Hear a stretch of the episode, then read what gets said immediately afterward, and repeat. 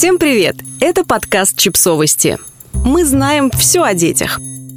Рубрика «Личные истории». Я сдаюсь и прошу прощения у всех мам, которых осуждала. Текст подкаста подготовлен изданием о родительстве «Наши дети». Я сижу на кровати в спальне и пытаюсь собраться с духом, чтобы не заорать, не начать швыряться вещами, кричать и сыпать оскорблениями. Сегодня отличная погода и чудесный день должен быть.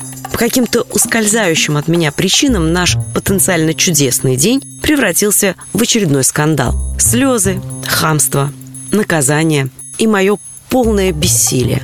Все, абсолютно все идет не так.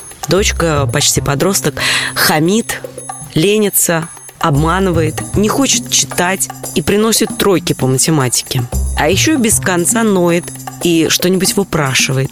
И я, та самая я, которая еще пару лет назад прекрасно знала, как воспитать чудесных умненьких девочек, сдаюсь. Я сдаюсь и прошу прощения у всех матерей, о которых я когда-нибудь плохо думала.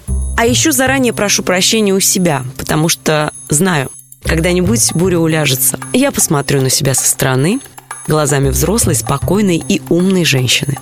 Я пожалею себя, сидящую в слезах на кровати в спальне, с сжатыми кулаками, пытающуюся собраться с духом.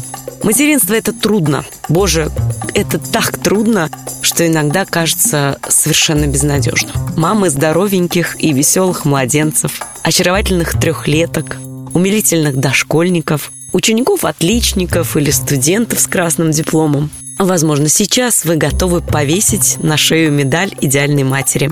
Но в любой момент все может пойти не так – и когда-нибудь ваша кровиночка, с которой вы пылинки сдували, совершит ошибку, скатится в школе, свяжется с дурной компанией, начнет грубить, бросит университет или влюбится не в того человека.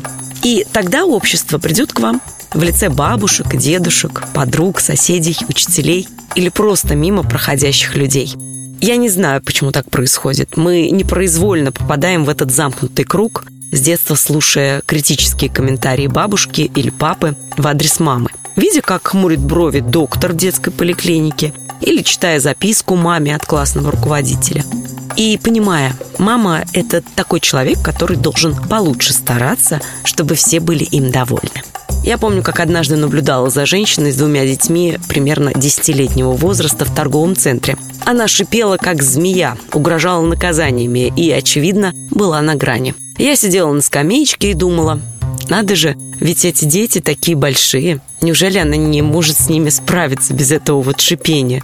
Наверное, это неблагополучная семья. Как хорошо, что у меня все не так. Прошло несколько лет, я сижу на кровати в спальне, сжимая кулаки. Думаю про свою дочь и вспоминаю эту несчастную женщину в торговом центре с двумя детьми.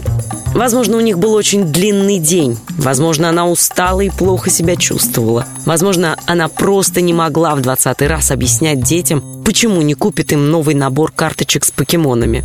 Сейчас я могу на скидку придумать десяток причин, по которым женщина была на грани. Я понимаю, почему такой взрослый десятилетний ребенок может вывести из себя. Не надо осуждать других мам. Да, мы все стараемся. Да, иногда мы не справляемся.